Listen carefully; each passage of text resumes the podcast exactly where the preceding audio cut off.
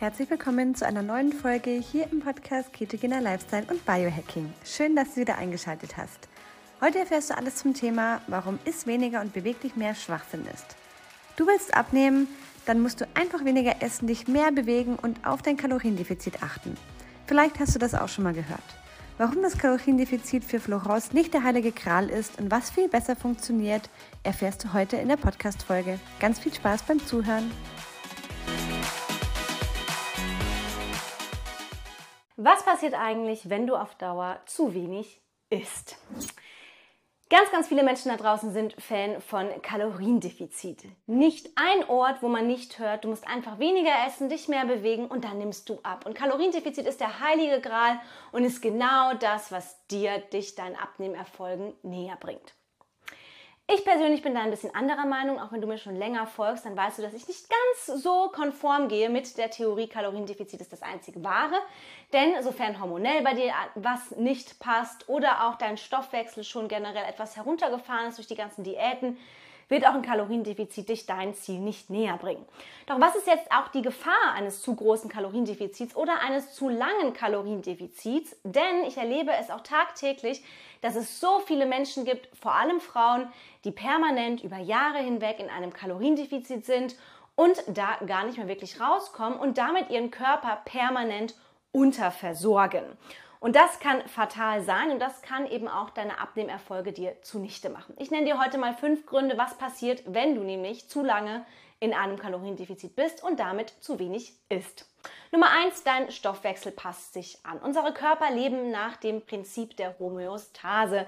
Das bedeutet Anpassung. Das heißt, der Körper passt sich immer nach unten oder nach oben entsprechend an, je nachdem, was eben gerade so ansteht. Geben wir dem Körper jetzt weniger Energie in Form von Nahrung von außen, wird er auch seinen Verbrauch nach unten fahren. Denn er hat ja weniger zur Verfügung, warum soll er also mehr verbrennen? Das heißt, der Körper waltet sehr, sehr klug mit seinen Energiereserven und somit wird er halt einfach auch weniger verbrauchen, wenn wir weniger bekommen. Das Problem ist, dass eben auch der Grundumsatz, nämlich der Verbrauch, der in Ruhe stattfindet, das heißt, wenn du sitzt, wenn du liegst, wenn du dich überhaupt nicht bewegst, auch der wird nach unten gefahren, was wiederum deine Stoffwechselrate nach unten bringt, womit dein Stoffwechsel verlangsamt wird, dein Stoffwechsel nicht mehr so schnell funktioniert und du damit eben dann auch dir immer schwerer tust mit dem Abnehmen, weil du ganz logisch dann weniger essen müsstest, um weiter abzunehmen. Doch irgendwann kommst du an den Punkt, wo das Ganze auch gefährlich wird. Das heißt, dein ganzer Körper fährt die Systeme herunter, die Hormonproduktion wird heruntergefahren, das heißt auch die Sexualhormone werden nicht mehr so richtig gebildet. Das ist nämlich auch der Grund, warum permanentes und oft, oft vorkommendes oder auch dauerhaftes Kaloriendefizit zu hormonellen Disbalancen führen kann, weil der Körper natürlich dann auch sagt, hey, ich kriege weniger zu essen, gerade ist Fortpflanzung nicht drin, weil gerade können wir kein Kind bekommen, es ist gerade eine Notsituation. Unser Körper versteht ja nicht, dass wir in einer Zeit leben, in der wir Essen permanent verfügbar haben, in der wir jederzeit essen könnten und in dem wir Essen in Fülle auch da haben. Der Körper ist noch auf Steinzeit gepolt und da ist es für ihn eine absolute Alarmbereitschaft, vor allem wenn man als Frau permanent unterkalorisch unterwegs ist oder in einem zu großen Defizit, ist für den Körper eine Notsituation. Entsprechend fährt er seine ganze Hormonproduktion nach unten. Das heißt, die Sexualhormone werden weniger stark produziert. Auch die Schilddrüsenhormone kommen darunter zu leiden. Dafür wird mehr Cortisol ausgeschüttet, unser Stresshormon, was wiederum dafür sorgt, dass der Blutzuckerspiegel permanent erhöht ist, dass wir permanent Insulin ausschütten, was wiederum die Fettverbrennung hemmt. Also du siehst schon, Stoffwechselanpassung nach unten eher uncool. Genauso kannst du aber andersrum auch den Stoffwechsel nach oben hin wieder anpassen, indem du Stück für Stück mehr isst. Das nennt sich Reverse Dieting, wird sehr viel in Wettkämpfen an, eingesetzt. Das heißt auch in Wettkampfdiäten oder Menschen, die eben solche Bodybuilder-Wettkämpfe machen und über einen längeren Zeitraum, so von sechs Wochen auch diese Prep-Phase haben, also weniger essen. Nach dem Wettkampf gehen sie in das Reverse Dieting, weil unsere Körper sind nicht daraus ausgelegt, permanent unterernährt zu werden. Ja, das heißt, es muss auch immer wieder Phasen geben nach dem Defizit, in denen man die Stoffwechselrate wieder nach oben bringt. Und das ist dieses Reverse Dieting. Dazu habe ich auch ein Video auf dem Kanal. Schau da auch gerne vorbei. Punkt Nummer zwei ist, weil du weniger isst, heißt das noch lange nicht, dass dein Körper die ganze Zeit Fett verbrennt. Ganz viele essen einfach, was sie wollen. Hauptsache, sie sind im Defizit aber laufen dann Gefahr, dass sie auch Muskeln abbauen. Denn auch hier sind Muskeln sind ein Luxusgut für den Körper. Denn Muskeln verbrauchen Energie in Ruhe. Das heißt, der Körper muss mehr Energie zur Verfügung stellen, damit die Muskeln versorgt sind. Er sagt sich dann natürlich auch, wenn er weniger bekommt, die Muskeln, das ist ja echt ziemlicher Luxus. Die sitzen da einfach rum und verbrauchen Energie und das können wir gerade nicht gebrauchen, weil wir müssen ja sehr klug walten mit unserer Energie. Deswegen baue ich mal ein bisschen Muskelmasse ab. Und das Problem ist eben, dass sehr, sehr viele Menschen eben dann Muskeln verlieren, aber Fett behalten. Und das wollen wir ja schon mal gar nicht. Wir wollen ja auch gerne einfach Muskeln erhalten, vielleicht sogar Muskeln aufbauen, eher Körperfett abbauen. Wenn du das Kaloriendefizit zu lange aufrechterhältst, dann kann es zu einem Muskelverlust kommen. Und ja, natürlich sind Proteine hier super, super wichtig, um die Muskeln zu erhalten. Denn Proteine sind das, was eben auch den Muskelwachstum fördert und auch den Muskelerhalt fördert. Aber wenn der Körper ganz generell nicht genügend andere Nährstoffe zur Verfügung bekommt, nicht genügend Bausteine, nicht genügend Energie in Form von Kohlenhydraten und Fetten, dann wird der aus den Proteinen und vor allem aus den Muskelproteinen Zucker bilden, das nennt sich Gluconeogenese. Und dieser Zucker wird dann eben als Energiegewinnung herangezogen. Das heißt, auch hier baut der Körper Muskeln ab, auch wenn du noch so viele Proteine isst, weil aus Proteinen kann der Körper keine Energie gewinnen. Wir können nur aus Zucker und aus Fetten Energie gewinnen, also Kohlenhydrate und Fette und nicht aus Proteinen. Das heißt, die Proteine werden zwangsläufig irgendwann abgebaut, werden in Zucker umgewandelt, damit wir Energie haben und damit kommt es dann auch zu einem Muskelabbau. Absoluter Klassiker von einem zu großen Kaloriendefizit ist Hunger und Heißhunger.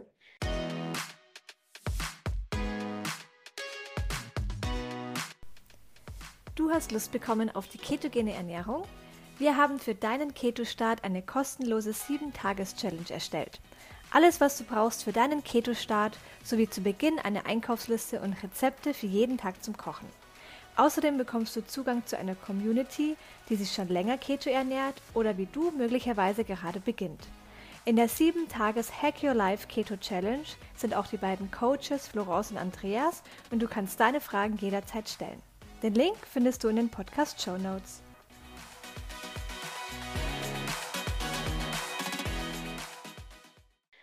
Ich weiß nicht, ob du schon mal ein Kaloriendefizit gemacht hast, ob du schon mal eine Diät gemacht hast, aber fast jeder kommt an einen Punkt, wo man es nicht mehr durchhält.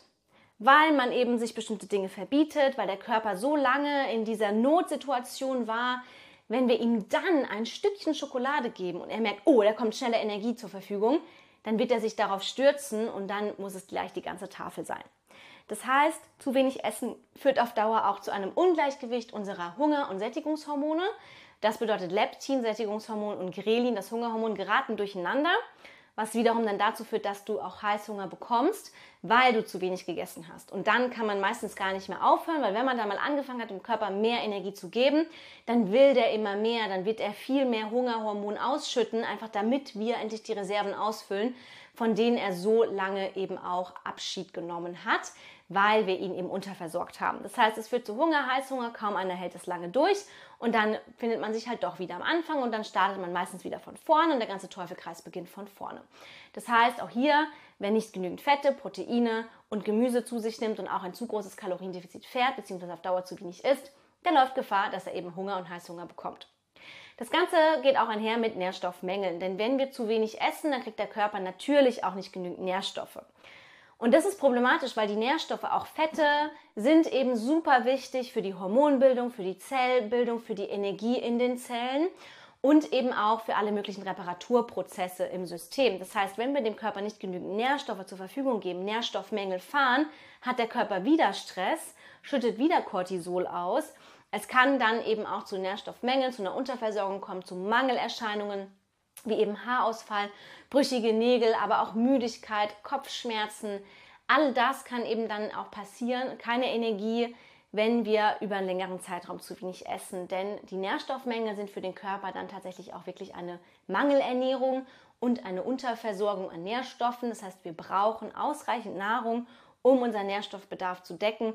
Und auch da allein Supplements reichen da meistens nicht aus, denn wir brauchen auch hochwertige Fette, damit eben der Körper alle möglichen Prozesse aufrechterhalten kann. Der letzte Punkt ähm, ist einfach eine psychische Komponente, die auch eine große Rolle spielt, meiner Meinung nach. Denn, naja, psychisch ist es schon ganz schön hart, wenn man eben auch permanent zu wenig isst. Es kann eben dann auch wirklich zu Stimmungsschwankungen kommen, Antriebslosigkeit, Müdigkeit Oft ähm, ist man dann irgendwo und weiß, boah, ich darf das eigentlich gar nicht mehr essen, aber man möchte sehr gerne vielleicht noch das Glas Wein trinken oder das Stück Kuchen essen, weil die beste Freundin Geburtstag hat.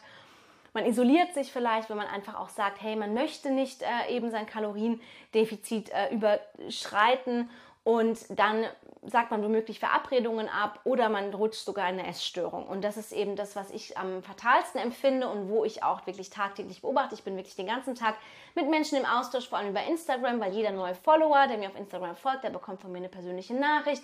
Ich schreibe ihm eben direkt an, was ihn am meisten interessiert und tausche mich aus. Und die meisten tatsächlich, die sind schon in so einem Kontrollzwang drin und schon in so einer Art Essstörung wo ich immer sage, wow, okay, du isst viel zu wenig, du bist viel zu sehr in dieser Kontrollmasche. Du musst ja Entspannung reinbringen, weil ansonsten kann das Ganze fatal enden, nicht nur körperlich, aber auch psychisch und mental. Man isoliert sich, man schottet sich ab, man sagt Verabredungen ab, weil es einfach dort nicht das zu essen gibt, was man gerne essen möchte oder was eben in den Plan passt. Soziale Kontakte werden vernachlässigt, also auch diese psychische Komponente und auch eben das, was mit dem System passiert, wenn wir zu wenig essen. Durch die Mangelernährung, aber eben auch depressive Verstimmungen können daraus entstehen, weil wir eben auch Verdauungsprobleme dadurch bekommen. Wir bekommen Verstopfung, die ganze Verdauung funktioniert nicht mehr so richtig, wir bekommen einen Blähbauch. Das lastet unglaublich schwer auf der Psyche. Und wenn wir permanent in diesem Alarmbereitschaftsmodus sind, in diesem Stressmodus, dann kann natürlich erst recht nicht irgendwie gute Laune entstehen. Ja, das heißt, du kommst in diese Abwärtsspirale immer tiefer rein. Und der einzige Weg, um da rauszukommen, ist auch wieder das Reverse Dieting. Stück für Stück die Kalorien erhöhen, damit du da rauskommst. Du wirst auch feststellen, dass wenn du das dann tust, dass es dir dann deutlich besser geht. Ich sage nicht, dass du nie ein Kaloriendefizit mal machen darfst. Du darfst ruhig mal über ein paar Wochen weniger essen und Kaloriendefizit fahren. Aber du solltest immer darauf achten, dass du wieder die Kalorien nach oben schraubst, dass du in dieses Reverse Dieting gehst, damit einfach dein System sich erholen kann, damit der Körper sich in Sicherheit wiegt und nicht permanent in dieser Notsituation ist. Das sind alles Gründe, warum ich persönlich ein Kaloriendefizit als äußerst kritisch betrachte. Ich empfehle immer zu verändern, was du isst, anstatt wie viel du isst, denn tatsächlich die Verstoffwechslung der Lebensmittel und der Muskelerhalt bei gleichzeitigem Fettverlust kann über die Wahl der Nahrungsmittel sehr, sehr gut gesteuert werden und dann braucht es meist kein Kaloriendefizit, um deine Ziele zu erreichen. So schön, dass du reingehört hast. Solltest du noch weitere Fragen zur Folge haben und über Spotify zuhören, kannst du deine Frage direkt in der Fragen- und QA-Sektion unter der Folge stellen. Wir freuen uns natürlich auch sehr über deine Bewertung auf Spotify, Apple Podcast oder von wo auch immer du zuhörst. Danke fürs Zuhören, danke für dein Vertrauen. Bis zum nächsten Mal.